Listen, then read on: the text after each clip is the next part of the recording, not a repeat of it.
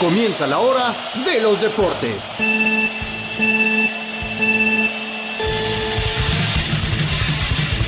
Andrés Luna Montalvo y Javier Ojeda Jiménez te cuentan la actualidad del universo deportivo. Análisis, curiosidades e invitados. Empezamos con Ñeque, los deportes contados por sus propios protagonistas. Universal. El otro relato. Gracias al gentil auspicio de Lubricantes PDB, con la mejor tecnología para los motores más exigentes.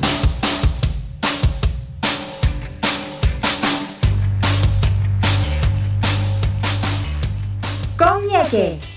Hola, hola, ¿cómo les va? Muy buenas tardes, gracias por acompañarnos, bienvenidas, bienvenidos. Ya estamos con los deportes. Les acompañamos hasta las 14 horas, lo más importante de un día eh, muy movido. A propósito, hoy tenemos eh, en una hora exactamente, poco menos de una hora, la UEFA Champions League, la revancha entre el Manchester City y el Paris Saint-Germain. Victoria preliminar del equipo inglés 2 a 1 aquí va a salir el finalista. Se enfrentan eh, los dos equipos de, de Emiratos Árabes Unidos y el otro de Qatar. Este es el clásico del Golfo. Manchester City contra Paris Saint Germain. El verdadero clásico del Golfo Pérsico. Eh, fenomenal lo que nos vamos a, a, a comer eh, a, las, a las 14 horas. ¿no? Mientras almorzamos, nos vamos a comer ese partido. Eh, y luego en la noche, la Copa Libertadores de América que no se queda corta, particularmente por la participación de los equipos ecuatorianos. Eh, hoy viene el poderoso Boca Juniors a enfrentar, a, darle una visita al Barcelona, mientras que Flamengo hace lo propio con Liga Deportiva Universitaria. Les contaremos un poquito de estos juegos, de estos partidos que eh, decoran sin duda este martes deportivo una noticia que nos alegra mucho, que, mm, que marca sobre todo la agenda ciclística, es la confirmación vía redes sociales de que Jonathan Narváez correrá efectivamente con el Ineos Granadiers el Giro de Italia, que empieza este fin de semana. Eh, este 8 de mayo, en la línea de partida a partir de este sábado, estará el ecuatoriano Jonathan Narváez, siendo ya el tercer crédito ecuatoriano eh, en el Giro de Italia. Una noticia que la dieron a conocer hoy, hace una hora y media, si es que me pongo al día con las redes sociales, Egan Bernal, Castro Viejo, Filippo Gana, eh, Jonathan Narváez, Pavel Sivakov, son eh, los guerreros, los granaderos de Lineos para el Giro de Italia qué alegría realmente volverlo a ver otra vez a Jonathan Narváez, que no hizo poco ¿eh? la temporada pasada, sino que se encaramó nada menos que en el podio, ganando una de las etapas de manera extraordinaria. Qué alegría por el ciclismo ecuatoriano, hoy por hoy el deporte número uno del país. Eh, vamos con Javier Ojeda, no sin antes recordarles que estamos gracias a Lubricantes PDV Confía tu cambio de aceite a los mejores. Pide tu lubricante PDB en tu lubricentro o estación de servicio de confianza. PDB, el lubricante más usado en la industria ecuatoriana y si funciona tan bien en los más grandes y exigentes motores que mueven al Ecuador, ¿te imaginas lo que puede hacer por tu auto? Lubricantes PDB, motor para largo.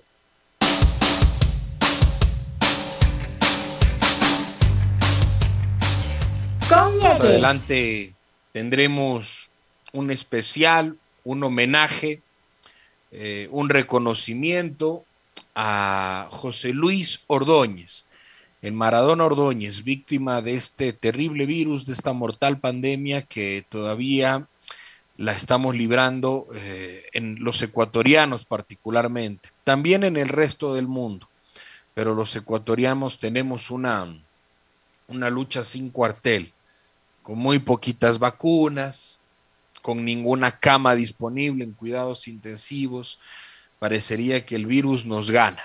Y en el caso de el querido Maradona, eh, hoy eh, sucumbió ante el virus y hoy vamos a, revivir una, una, muy bonita nota que le hicimos hace algunos meses a este crack del fútbol ecuatoriano, a este recordado eh, líder del medio campo del Deportivo Quito, del Deportivo Cuenca, pretendido por Barcelona, la selección lo tentó, un formador inclaudicable de los mejores futbolistas que ha parido el fútbol de Pichincha.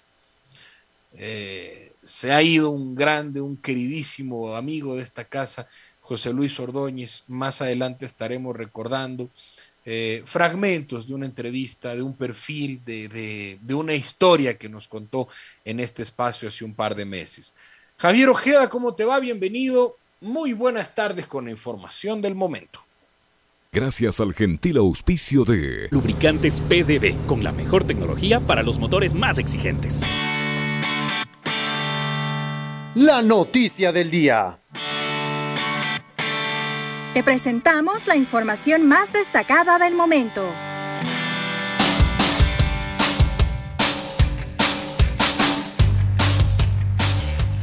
Comieke.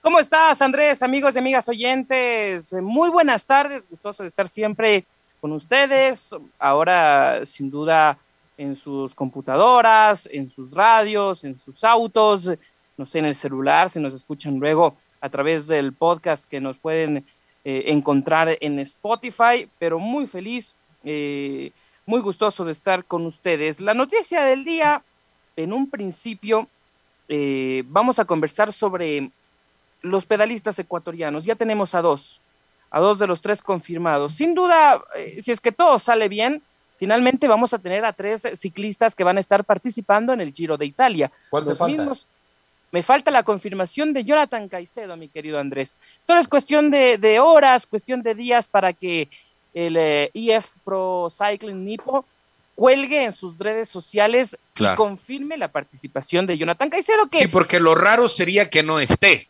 Exacto. Lo raro sería que no esté. lo que tú dices, solo falta oficializarlo como lo oficializaron hoy. Más bien lo raro parecía que esté. Eh, exacto, Jonathan mañana tiene una competencia, Jonathan Narváez. Me imagino que la va a correr o ya no. Ah, déjame ver, me parece que sí. sí, sí, está, sí está. Debe ser como preparación, porque recordamos que Jonathan Narváez eh, sufrió una lesión que lo dejó fuera de los pedales eh, por varias semanas, incluso meses. Entonces no sabíamos si lo iban a, considerar. Finalmente, el equipo Ineos Grenadiers ha publicado hace algunos minutos ya la, lista de sus participantes que estarán en el Giro de Italia, que ya comienza este sábado 8 de mayo. Ahí está Jonathan eh, Narváez, el ecuatoriano, eh, junto a Filippo Gana, junto a Daniel Martínez, junto a Pavel Sikakov, junto a Salvatore Puccio, el italiano, también el italiano Gianni Moscone, Jonathan Castroviejo y el colombiano Egan Bernal, que va a estar en el Giro de Italia. Jonathan Narváez va a estar trabajando entonces junto a sus compañeros, sin duda, para Egan Bernal, el colombiano que buscará volver a la gloria después de tener un 2020 complicado por todas las dolencias que, le aquejaban y, la lesión, ¿no? La lesión que tuvo en el Tour de Francia lo que ayudó, recuerdo muchísimo a, Richard Carapaz para que sea uno de los líderes del equipo británico. Ese entonces es el equipo del Ineos Grenadiers para participar en el Giro de Italia. Un poco más en la mañana ya se oficializaba el equipo del Androni Giocattoli Simerdek, el equipo del ecuatoriano Alexander eh, Cepeda. Y ahí lo pudimos ver eh, a, Chalequito Cepeda después de tener varias actuaciones importantes en esta temporada 2021 y lo vemos a Chalequito junto a los siguientes, al argentino Eduardo Sepúlveda, a Simón eh, Pelod, a, los italianos Simoni Ravanelli, a Filippo Tagliani, a Nicola Benchiaruti y al em, pedalista Natael Tesfazion, ya que además es compañero Cepeda de Andri Ponomar. Es ucraniano Andri Ponomar. Y ustedes me preguntarán, ¿y a mí qué de ese Andri Ponomar? La curiosidad de Andri Ponomar es que a sus 18 años va a ser uno de los ciclistas más jóvenes. Ajá, 18 eh, años, 246 días, va a ser uno de los... La novedad es que a sus 18 años va a ser mayor de edad. No, no, no. La novedad es que si a sus 18 años, 246 días, va a correr una grande de ciclismo. Esto no se daba desde 1930 con el competidor Fabio Batenici. ¿eh? Eh, y, eso que dicen los expertos del ciclismo, asumiendo que la información de 1930 está correcto. ¿ah? Entonces va a ser uno de los eh, eh, más jóvenes en correr un Giro de Italia, una de las grandes carreras de ciclismo de 1930 no había ni cédulas. Imagínate, entonces se, se, pretendía que Fabio Battesini era uno de los ciclistas más importantes. Y esto se da siete años después, ocho años después, porque la última vez fue Danny Van Poppel, el holandés que corrió el Tour de Francia eh, con una edad de 19 años y 338 días, ¿no? Em, entonces esa es la novedad de Chalequito Cepeda que va a correr con su compañero Andriy Ponomar, el ucraniano, dos ecuatorianos al momento ya confirmados para el Giro de Italia. Estaremos esperando la conformación del equipo del EF Pro Cycling eh, Nipo con el ecuatoriano, el Venadito, Jonathan Caicedo. Están conformándose muy bien los, los equipos, de lo que podíamos estar observando. El, eh, el UAE Emirates también tiene un equipo muy interesante. Mira el, el, el Emirates con Valerio Conti, con Fernando Gaviria, con el argentino Maximiliano Richese, con Juan Sebastián Molano, cafetero, eh, Alex, Alessandro Covi, imagínate llamarte Alessandro Covi, Diego Ulisi, eh, Joe Dombrowski, el estadounidense, y también el italiano David Formolo. Así se están entonces em, diagramando los esquemas de cada uno de los equipos que participarán ya este 8 de mayo, repito, el Giro de Italia. Muy bien, sí, se han armado mejor los equipos, sobre todo porque el año pasado, debido a la pandemia, tuvimos las tres grandes muy pegaditas, muy cerraditas, entonces era muy difícil armar eh, buenos equipos, por ejemplo, para el Giro. El propio Ineos Granadiers dijo, eh, a ver, tenemos Tour de Francia, Carapaz te vas al Tour de Francia, pero yo me he preparado para el Giro. No sabemos si habrá Giro. Lo que hay ahora es Tour de Francia. Así que vamos a ir por la fija. Eh, y es por eso que el Giro del año pasado eh, no, no tuvo el brillo que tiene el brillo de Italia, el Giro, el Giro de Italia, no, no tuvo el brillo que habitualmente nos regala esta competencia, que este año lo está recuperando, este año lo recupera, pero mm, hay que tomar en cuenta que el 2020, debido a que las competencias eh, estaban suspendidas hasta más o menos junio, julio, eh, todo se fue desarrollando muy pegadito, con un cronograma apretado. Por eso recordamos, yo lo, tengo muy, muy fresco en la memoria, eh, decían, bueno, los equipos le han apostado 100% al, al Tour de Francia, incluso eh, dejando de lado casi completamente el Giro, porque no sabemos si el Giro se va a correr. Hoy por hoy lo que hay de certeza es que hay Tour. No sabemos si el Tour termine. No sabemos si se pueda cumplir. O sea, está ahí. Se ha organizado el Tour de Francia y, empieza eh, eh, este, este sábado, pero lo que no sabemos es si va a tener una etapa o dos o tres o las 21. Y, del, del, Giro de Italia mejor ni hablemos, no sabemos qué va a pasar. Eh, un poco todavía seguimos así ahora, recordemos que tenemos Copa América, tenemos Juegos Olímpicos, tenemos Eurocopa, eh, y no sabemos qué va a pasar. Hoy mismo, Javier, no sabíamos si se iba a jugar el partido de Boca Barcelona hasta hace unas tres horas. Así es. Bueno, poquito más en realidad, porque ya esta mañana salieron los resultados eh, de que eh, tras las pruebas realizadas a la delegación, solamente uno, el arquero, Esteban Andrada, había dado eh, positivo para coronavirus. Pero si había más jugadores, ese partido no se hubiera desarrollado. Es más, no estamos ni siquiera seguros de que ninguno más de los chicos del Boca Junior no esté contagiado. Pueden ser falsos positivos debido a la premura de las pruebas. Eh, así nos ha tratado el virus. Este virus es muy esquivo, es, eh, eh, es, es bueno para amagar. Entonces, de todas maneras, con prueba en mano, se ha dicho de que no hay más casos, así que a la cancha esta noche sí habrá partido. Entonces, si recién confirmamos los partidos el mismo día, imagínate cómo seguimos. Sí, y hoy hay partido en Ecuador, pero ¿sabes en dónde no va a haber partido? Será el día de mañana en eh, el Estadio Centenario de la Armenia. Se pospone, eh, creería que sí, se, suspende, se suspende el compromiso entre Independiente Santa Fe contra River Plate. El equipo eh, argentino no va a viajar hasta territorio colombiano debido a lo que está pasando en nuestro hermano país de Colombia. Son horas muy difíciles las que está atravesando el territorio colombiano eh, por todo este tema político. La gente sale a las calles y la fuerte represión policial que hemos podido observar a través de las redes sociales.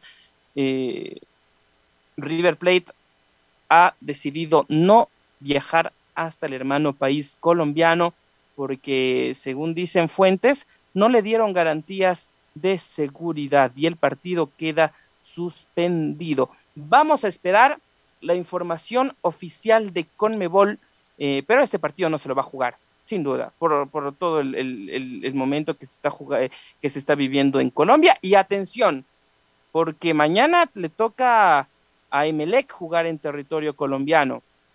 Atención, porque si esto sucede con eh, Independiente Santa Fe, podría pasar lo mismo con el partido de Emelec. Vamos a estar muy expectantes eh, sobre el tema de estos compromisos. Al final eso queda en segundo lado, Andrés, ¿no? Eh, después de ver todo lo que está sucediendo en Colombia, el fútbol pasa de lado.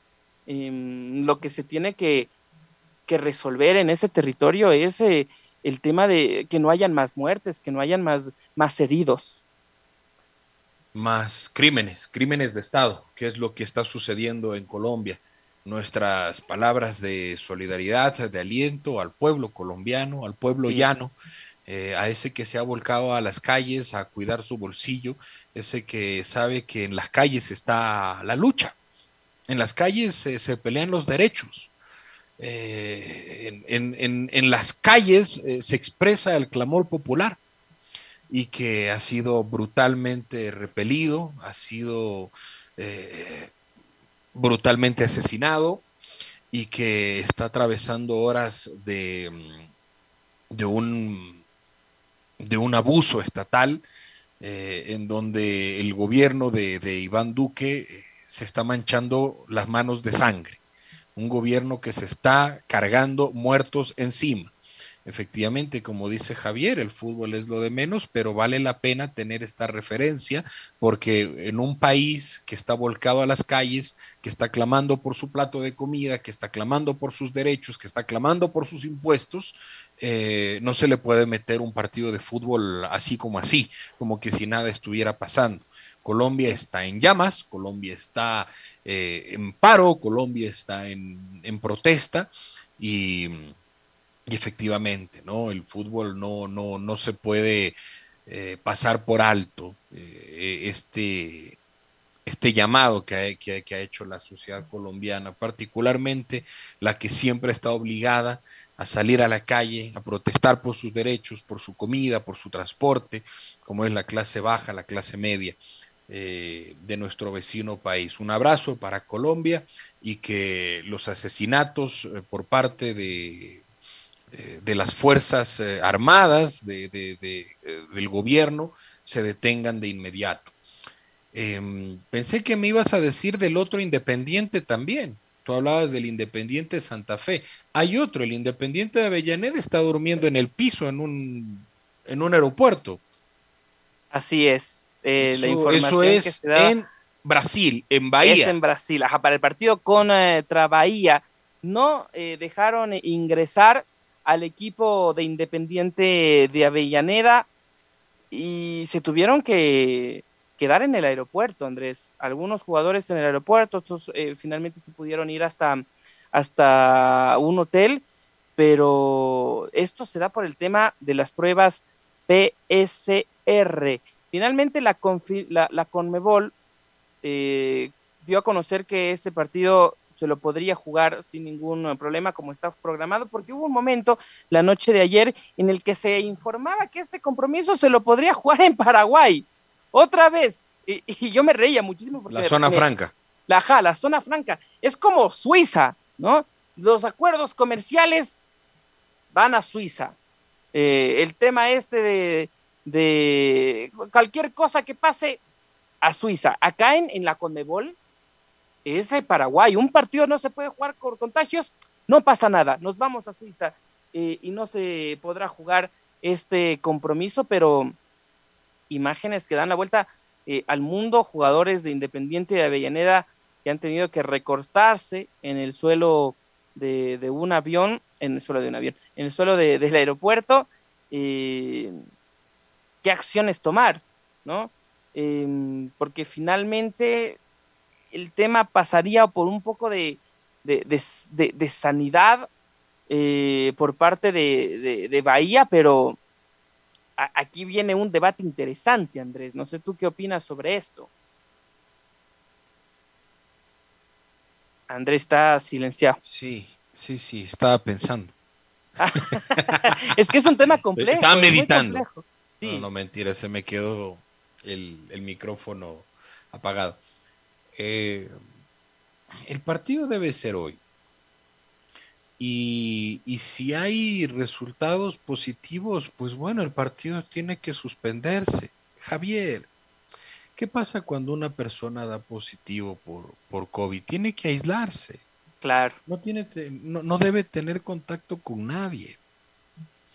Eh, debe estar no menos de 15 días dejando que el virus se vaya de, su cuerpo. Entonces no puede estar jugando fútbol.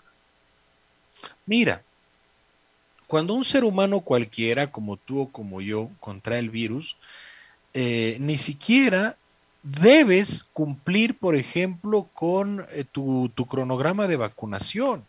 Eso te lo dicen las autoridades sanitarias. No es que la vacuna, si tú te pones una vacuna contra el coronavirus, teniendo el coronavirus, va a ser contraproducente. No, no, no, eh, no, no es antidiagnosticado.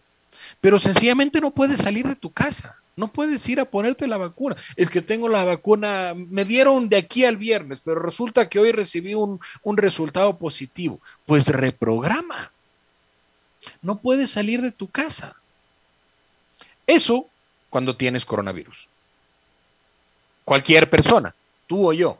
Pero resulta que si eres futbolista no hay problema, a la cancha, porque toca pasar a, los auspiciantes por, eh, por las transmisiones.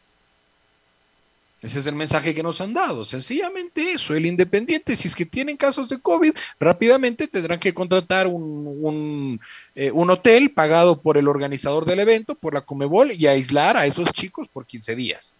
No sé cuál sea el debate.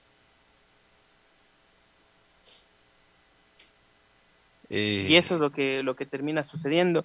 Em, a ver, pero bueno, yo nunca me voy a olvidar algunas, algunas de las cosas ilógicas que se han dado en nuestro país y en los últimos dos minutos para irnos a, a la pausa, porque claro, en, en teoría es simple, ¿no? Si hay contagiados, hay que hacerles una PCR y finalmente eh, se los tendrá que aislar.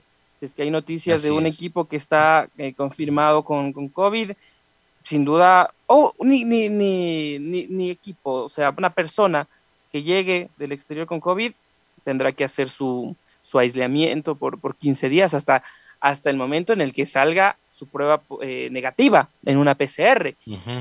pero yo me acuerdo hace algunas semanas que vino el equipo de la Ayacucho a jugar contra Gremio, en una zona franca, también como Suiza, como Paraguay, aquí a Ecuador, y con casos, eh, con casos positivos en nuestro país. Entonces, eh, esperemos que estas, que estas cosas ya no se sigan dando. Parecería que le está dando vuelta a la página al COE Nacional con todo este tema de Andrada, ¿no? Porque hoy fue Andrada eh, mañana pueden ser eh, dos o tres jugadores del Metropolitanos, no sé, de los equipos que tengan que venir a jugar de Flamengo mismo, eh, equipos que tendrán que, venir al, al, país para disputar la Copa Libertadores y Sudamericana.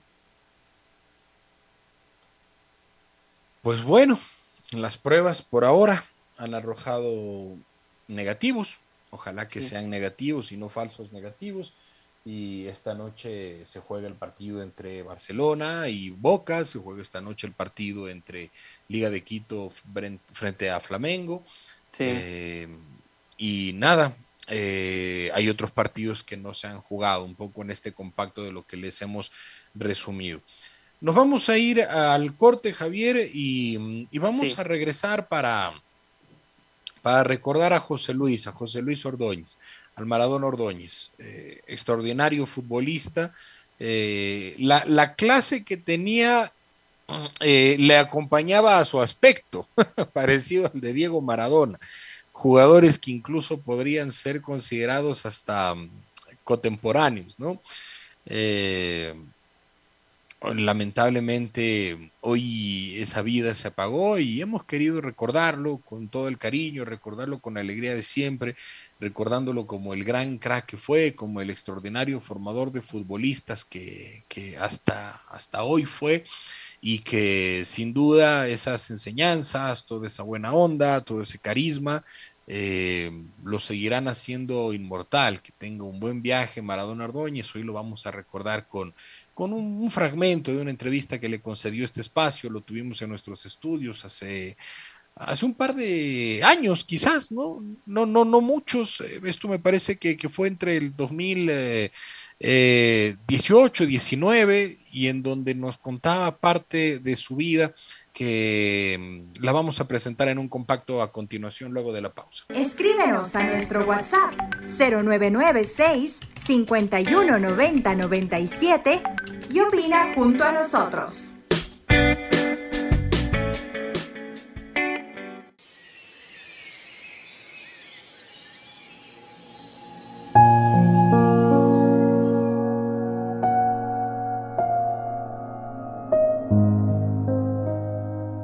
José Luis Maradona ha fallecido. El astro del Deportivo Quito ha dejado de existir este 4 de mayo del 2021. Un hombre legendario en la historia del cuadro Chuya, ya que fue parte de una década de oro como la de los ochentas, y posteriormente le dio muchos años de trabajo a la formación de talentos. Ese es José Luis Ordóñez. El popular Maradona, como le decían los hinchas, amigos, dirigentes, por su estilo de juego y apariencia similar a Diego Armando, se caracterizó por llenar de magia el medio campo de las canchas del país. Después de retirarse del fútbol profesional, seguía vigente en el balompié amateur, donde compartía cancha con otras figuras de antaño. También participó en la formación de jugadores juveniles, su trabajo estuvo en las divisiones inferiores de Liga Deportiva Universitaria y Deportivo Quito. Finalmente, el futbolista retirado creó su propia escuela de fútbol. José Luis militó en Deportivo Quito entre el 79 hasta el 90. Después, culminó su carrera ese mismo año en el Deportivo Cuenca. Recordamos la entrevista que tuvimos con José Luis hace algunos meses en el espacio deportivo de Pichincha Universal. El honor de recibir a, un crack del fútbol ecuatoriano, eh, un futbolista con, un largo recorrido y, con una extraordinaria recordación para quienes eh, pudieron verlo en, su momento de esplendor, particularmente vistiendo la camiseta del, equipo que tanto amó, que tanto ama, ¿no? Eh, el Deportivo Quito. José Maradona Ordóñez, bienvenido, profe, qué gusto tenerlo por acá, un honor. Eh, sí, muchísimas gracias, un saludo a toda la afición. Eh, bueno, una alegría volvernos a ver porque estuvimos en, una charla que, que usted. Nos, coincidió el, encuentro, ¿no? Sí, sí. Sí, muchas gracias por la invitación. No, es más bien un placer eh, compartir con, con, alguien que le ha dado mucho al fútbol ecuatoriano.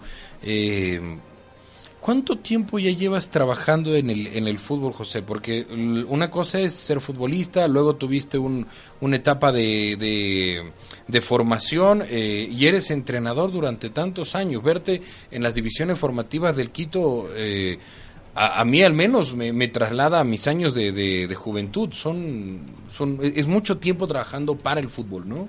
Sí, sí. Bueno, yo, yo, terminé eh, mi vida futbolística en 90, 91 en Deportivo Cuenca. Y, pero yo cuando estuve en Deportivo Quito, el primer instituto que tenía Pichincha, el Consejo Provincial, yo estuve en ese instituto. Estudié ahí, eh, eh, era por dos años. Entonces yo desde ahí ya me dediqué, me gustaba, más que nada soy formador. Ajá, el entrenamiento formativo, eh, de director técnico. Entonces me gustaba eso y y apenas terminé el de, jugar fútbol profesional porque todavía lo hago. Mm. Eh, entonces, entonces me dediqué a, las escuelas de fútbol. Primero en Deportivo Quito, en las vacacionales. Siempre he comenzado desde abajo, desde los niños. Entonces, desde ahí fue mi, mi, gusto. He estado en, aquí en Quito en todos los cursos que ha habido. Entonces, me he dedicado a esto y he trabajado en colegios Trabajé en el Dalcross con un gran equipo, con grandes jugadores que ahora juegan en primera. Eran, eran, eh, era el tiempo de las becas que el Dalcross le daba a los, a los jugadores del Quito, ¿no? Sí, sí, sí. Ahí aprovechaban eh, los chicos estudiando y, jugando fútbol. Entonces, toda la vida dedicado al, al deporte, al fútbol más que nada y, y más que nada a, a, la juventud, a la niñez. Y esa fue una elección tuya, porque mm, ¿Cuántas veces te ofrecerían a ti dirigir el equipo profesional eh, donde estabas trabajando? En este caso, el Deportivo Quito. Bueno, sí, sí tuve oportunidades. Claro, ¿no? Sí me llamaron a... Estuve de asistente un, un tiempito cuando estuvo un profesor argentino, me acuerdo ahorita el nombre, estaba con eh, no recuerdo, pero bueno. ¿Quién eh, sería? ¿Con Malvernat pudo haber sido? No, despuésito, despuésito con... Ya me voy a acordar. Entonces, él me llamó... ¿Qué año? ¿Te acuerdas más o menos los años como para... El, ver si nos equivocamos todos. El preparador físico recién estuvo en, de coordinador en Deportivo Quito hace unos tres años. Pisitelli. Pisitelo. Entonces, el entrenador de Pisitelli... Era preparador físico. Pisitelo. Es. Sí, con él estuve. Con él estuviste, con Pisitelo. Él, vino acá con Marcheta, pues. Ajá, él vino acá con Marcheta. De ahí sí tuve otras oportunidades, me llamaron cuando estuvo en Insúa y le quisieron sacar a Insúa en ese tiempo también me llamaron para que me haga cargo, pero pero no no no se dio y y mejor me dediqué a, a la juventud. ¿no? Oye, pero si tú cogías el equipo de Insúa, cogías el equipo que clasificó a la Libertadores. Pues. Seguro, si era un equipazo. Claro. Porque en ese tiempo yo yo dirigí la reserva cuatro años cuando el Quito fue los dos campeonatos. Yo fui campeón y otro año vicecampeón de la reserva porque en primera había eh, era una selección del Ecuador y, en la reserva había buenos jugadores. Porque bajó a jugar a Lustiza también en la reserva del Quito. A Lustiza Jairo Campos creo que en algún momento jugaba también en la reserva. Entonces un, un equipo que, que, claro Insúa lo metió en la Libertadores y, y nada y, y, él mismo alguna vez confesó si a mí me pagaban si conmigo estaban al día ese equipo salía campeón suave tranquilamente. Sí, sí, él, él me dijo un día, eh, yo del Quito no me voy a ir, así no me pague. le dijo, yo le dije, profe, yo eso, espero. Y él se quedó, él se quedó y él, él tiene, tiene el corazón Deportivo Quito, porque él ha dicho que, que le llegó a querer a Deportivo Quito. Bueno, los jugadores que hemos estado ahí, más, más que yo nací en Deportivo Quito, eh, se nos pega eso de la camiseta porque y viéndole a la hinchada como, como es, es, es increíble, es increíble. ¿Cómo, ¿Cómo, eran tus inicios? ¿Cómo, cómo tú llegas al club? Eh, al momento en que, en que tú llegas al club, por ejemplo, en el tema de, de los noventas, eh, no sé, no hay una, una explosión de los futbolistas de Imbabura, por ejemplo. Había mucha migración de los, de los chicos de Esmeraldas, pero generalmente los equipos creo que se formaban con, chicos de Quito, ¿no? Eh, con, con, gente que, que, no venía necesariamente de otras provincias, sino eh, eran, eran tiempos en donde lo que estaba a la mano, no había estos cazatalentos que se iban a, a los lugares recónditos del Ecuador. Sí, sí, en, en mi tiempo en mi tiempo en todos los equipos, en todos los equipos habían jugadores de Pichincha, de, Colegio Mejía. Yo estudié en el central técnico, entonces había buenos jugadores y en América, Liga, Deportivo Quito, eh, por ahí Católica, había muchos jugadores de Pichincha. Claro. De, de los intercolegiales, de porque nos volvíamos a encontrar. Entonces. Tú mismo saliste de los intercolegiales. Sí, sí, sí, sí. De, conocía a un montón de jugadores, lo mismo en liga, en liga tenían cualquier cantidad de jugadores de Pichincha y bueno, no venían mucho de, provincias, no de, Esmeraldas, de Ibarra, no venían muy poco, muy pocos jugadores, porque yo en el Quito muy pocos compañeros tuve de, de, otras provincias. Al Ulises tal vez ya lo tuviste de compañero. Eh, yo no, Ulises, yo a, al tío que es es José Luis Pavón. Ah, Pavón, ya. Él, él, él, le trajo a Ulises para vivir con él. Mm. Entonces, él, él, trabaja, él entrenaba en las divisiones menores cuando yo estaba ya. Yo, yo ya estaba consagrado. Sí, sí, sí. Entonces, y tuve el gusto de, de dirigir algunas menores y, y él estaba ahí comenzando. jugaba de delantero el, el Ulises. Ah, estaba... No me acordaba de eso. Ahí comenzaron a venir jugadores de, de, de, de porque los... Eh, me acuerdo que en ese tiempo vino Carcelén, así mismo de allá de, de Vino Nixon Carcelén, Nixon Carcelén vino.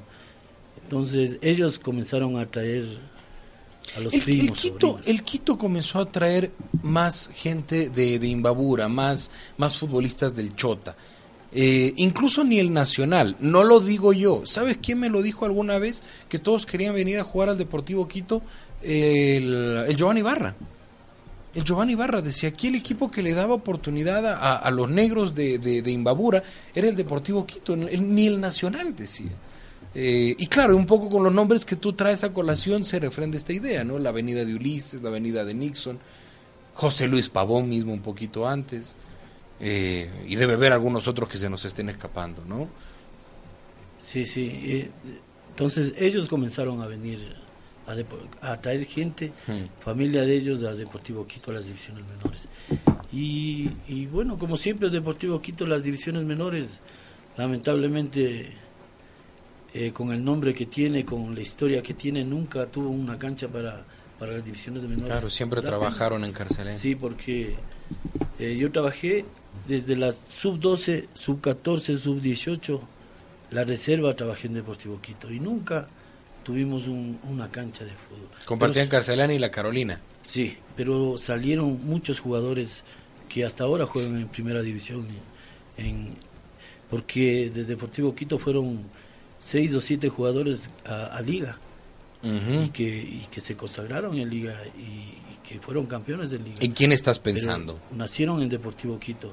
Por ejemplo, recién Hidalgo. Fernando Hidalgo, sí. Jugadorazo en Liga, en Barcelona, en el Quito mismo. Sí, eh, el mismo Ulises. Ulises, claro que se formó. Carcelén. Nixon que salió campeón en Liga. Sí, eh, Méndez. Eh, Edison Méndez. Entonces, muchos jugadores fueron. ¿Tú, lo, tú, lo, ¿tú lo formaste a Méndez? Sí, sí. Ratitos estuvo conmigo en. el, el último jugador que, me da gusto que está jugando en primera en Barcelona es, es el marcador derecho Pedro Pablo Velasco. Velasco. Él vino a los 12 años a la Carolina al Deportivo Quito. Eh, le, le, trajo Jairo Campos. Me dice, profe, le encargo a este jugador. espero que llegue a primera. Dice. Ya, y te lo dio a Pedro Pablo. Le dejó ahí. Entonces él comenzó en Deportivo Quito. Ese chico es bueno. Sí, y y bueno... Seleccionado nacional también, Pedro Pablo. eso, eso es lo que me da pena, que el Quito, ningún dirigente se preocupó de, hacer una cancha para las divisiones menores. Claro. Y, A lo mejor se hicieron una cancha en su casa, pero con toda la plata que... algunas canchas. algunas canchas se debieron haber hecho en sus Sí, casas, ¿no? Algunas canchas, porque yo estuve ahí, viví toda la historia de Deportivo Quito en, en, en la época de oro que, que fue dos, dos veces campeón. Vi, vi tan, tanta, ¿qué dirá? Tanta riqueza que, Ya. que, Parecía despilfarro. ajá, eh, que no entraba un carro en Carcelín.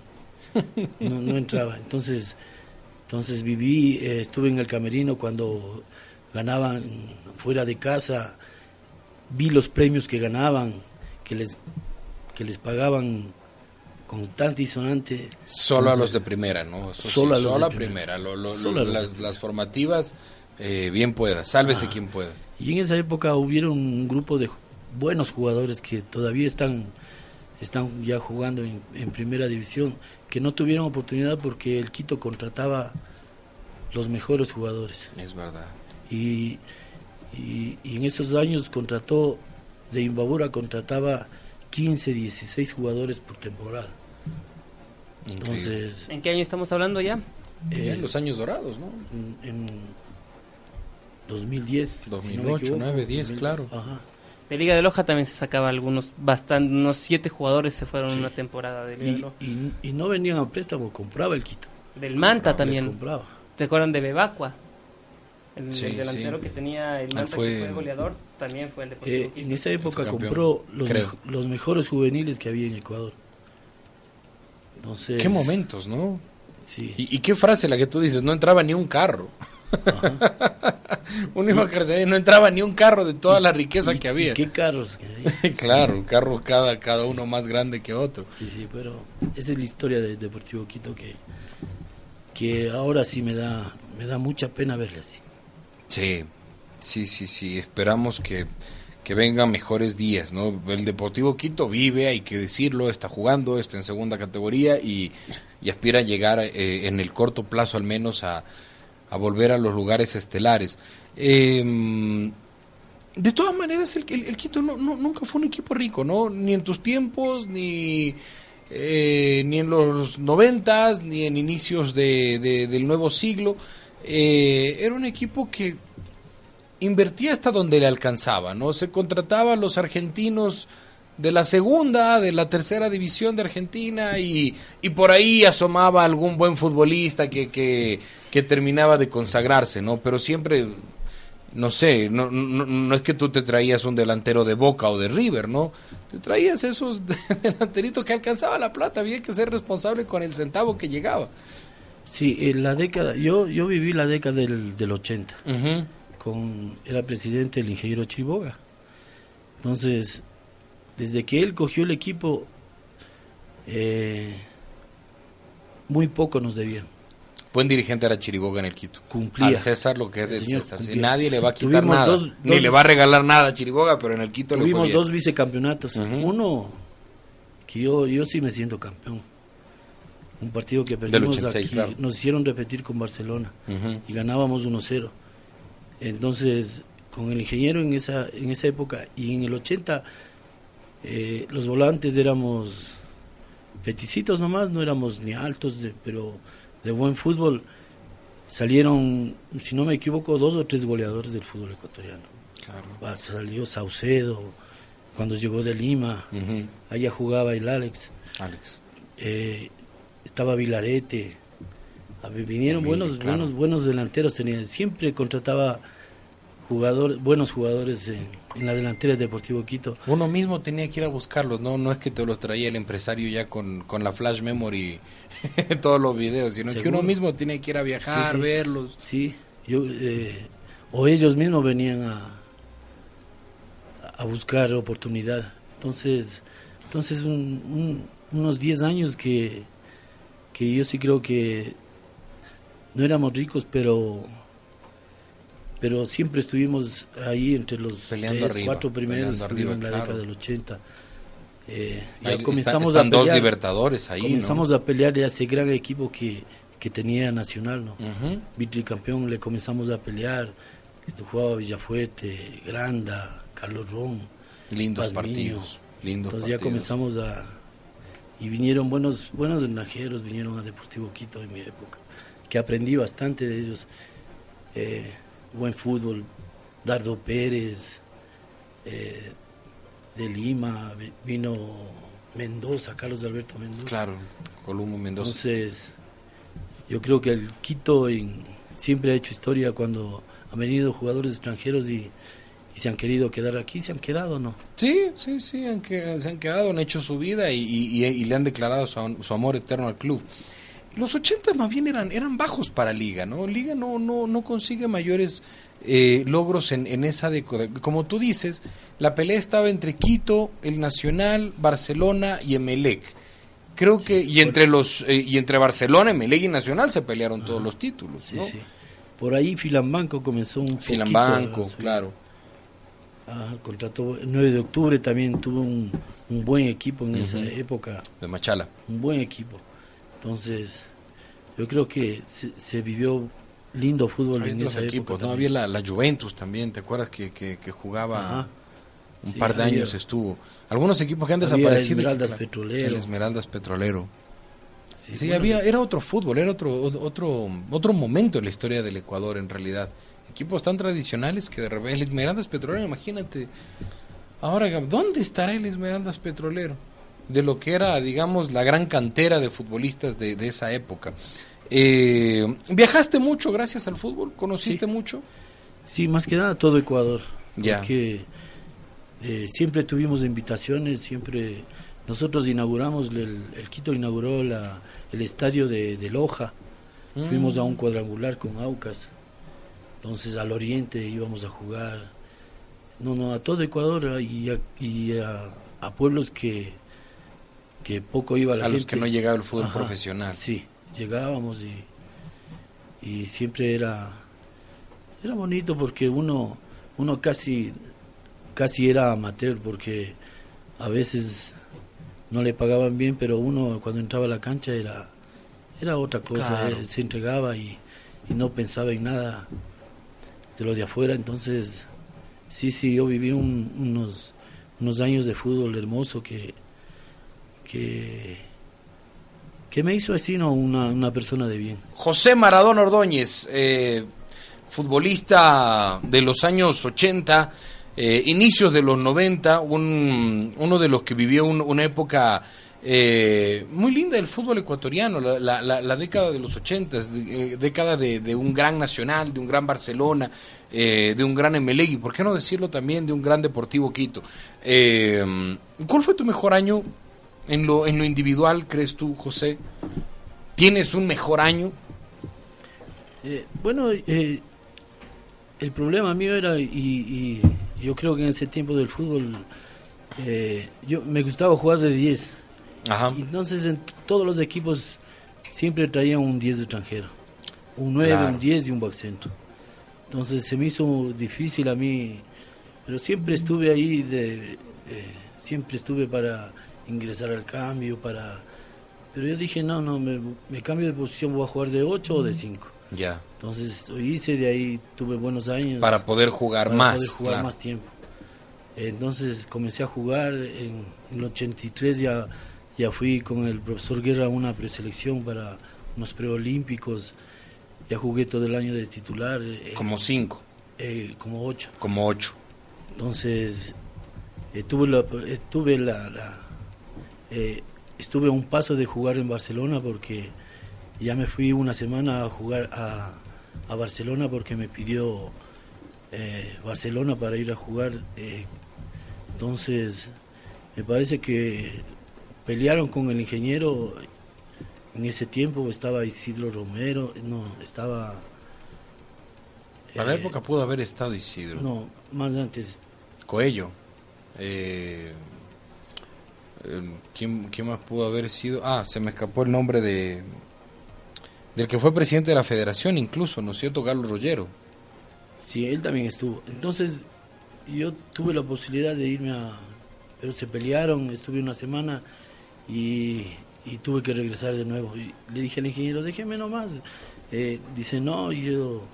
Eh, pedían creo un millón, un, un millón doscientos, un millón y medio De Sucres, no, no se van a emocionar. Sí. hoy, ya suena, ahora estamos, estamos hablando de Sucres. Entonces, por, estuve un pasito de pasar a Barcelona porque hice una buena, un buen año. Era profesor eh, César Muñoz. Mm. Jugué bastante con un, un profesor eh, argentino que vino, en Numerielo, que me dio la oportunidad también.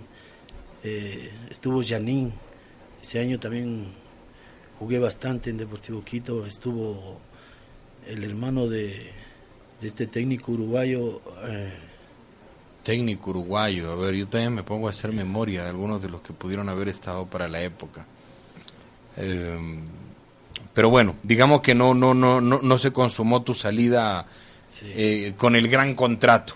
Sí, sí, sí. Que ese sí son los grandes contratos de llegar a Barcelona, llegar a, al eh, Nacional. La verdad es que yo nací de, un hogar humilde y, y nunca fue mi ilusión eh, ser millonario ni, ni por el fútbol ganar mucha plata. Siempre fue. Son, son, otros años. nací con, con, el balón en la mano y mi ilusión era jugar y jugar en primera. Por mi talla me decían que no, no iba a llegar, pero yo creo que mi insistencia, mi, mi, tenacidad de... Porque la técnica. la técnica. Eso sí, la buena técnica. Claro. Porque... Tú, tú, eras de esos jugadores que no salían corriendo con, viendo a la pelota, sino generalmente tú levantabas la cabeza para ver cómo y con quién se juega. Y eso es escaso, pues, en el Ecuador. E, esos futbolistas son más comunes en Colombia, en Perú. Pero en el Ecuador no había futbolistas de tus características, por ejemplo, ¿no? O sea, eh, no digo que eras el mejor, pero ya eras eh, en tu técnica exclusivo, eh, jugadores que, que, que, pisen la pelota, que eh, armen fútbol, que levanten la cabeza, que permitan jugar al resto. ¿no? Sí, sí, la, la ilusión del, volante es hacerle goleador al delantero. Así Por ejemplo, claro. Así era porque era el, pase-gol. Claro. Era el pase-gol, entonces en mi época habíamos buenos jugadores con Gabriel Yepes, que era un zurdo exquisito. así es cuando entró Alex Aguinaga, Dardo Pérez, Mendoza, como digo, eran jugadores que, que manejaban bien el balón y, y, se jugaba bien al fútbol. ¿Cuál es tu jugador favorito en Deportivo Quito? Y, si no tienes uno, eh, no sé, sintetízalo en, en tres. De todo lo que tú has vivido como futbolista, de los títulos que celebraste ya como, como formador eh, y, de un matrimonio que, que eh, hace poco se rompió precisamente por los problemas que tiene el Deportivo Quito. Bueno, yo en Deportivo Quito yo creo que eh, en mi época el Alfredo Encalada fue fue un jugador dentro y fuera de la cancha que te aconsejaba, te guiaba, el que más metía en la cancha, el que eh, siempre estaba. Encalada tiene tiene 13 años como capitán, pues. En Deportivo Quito, desde que él llegó y fue capitán, fue eh, un ejemplo de persona y, como jugador. Técnicamente sí, sí le, le faltaban cositas, pero de lo demás él... Pero te jalaba grupos, te manejaba, ¿no? Eh, tienes toda la razón, mira, dice, yo soy 13 años, 13 años capitán en Deportivo Quito. Y viene, por ejemplo, un argentino hace un buen año, ídolo. Viene otro, otro, otro chileno, hace bien un buen año, ídolo, histórico. Yo fui capitán 13 años, señor. Aquí sí que debería haber un ídolo, debería ser yo, eso sabe decir encalada. Sí, sí, sí. Eh, entonces, ese es, tu top, ¿no? Tú sí lo conoces al Quito en ese sentido. Pues. Ajá, un gran jugador. De ahí, Alex también, jovencito, llegó al Deportivo Quito. Eh, yo me acuerdo, yo vivía unas tres cuadras abajo de la casa de él. Entonces, la mamá a él y a Marcelo les venía y les dejaba en mi casa para que les lleve a entrenar. Les dejaba bien mm. peinaditos, la mamá. Eh, ah, entonces, como yo ya tenía mi camioneta, yo les llevaba a entrenar a ellos cuando tenían 16 y 15 años, los Aguinaga. Los llevabas, los Aguinaga. Entonces, él también es un ejemplo de porque la mamá luchó bastante para que para que ellos lleguen a primera división y, vivan del fútbol. La mamá de, les respeto mucho a la mamá de Alex, que dio la vida por porque Alex y Marcelo todos los hijos lleguen a ser grandes jugadores, porque ahí desayunaban, almorzaban y merendaban fútbol en la casa de Alex. Entonces, un buen jugador de, como persona y como jugador. Una referencia lo tiene Alex. Nos vamos, eh, hemos recordado y hemos revivido momentos maravillosos del fútbol nacional. Gracias por venir una vez más.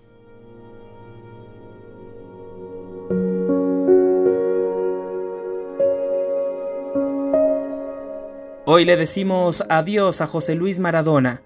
Qué casualidad. Después de la partida de Diego Armando Maradona, se nos va Maradona Ordóñez, símbolo, figura y leyenda del Deportivo Quito.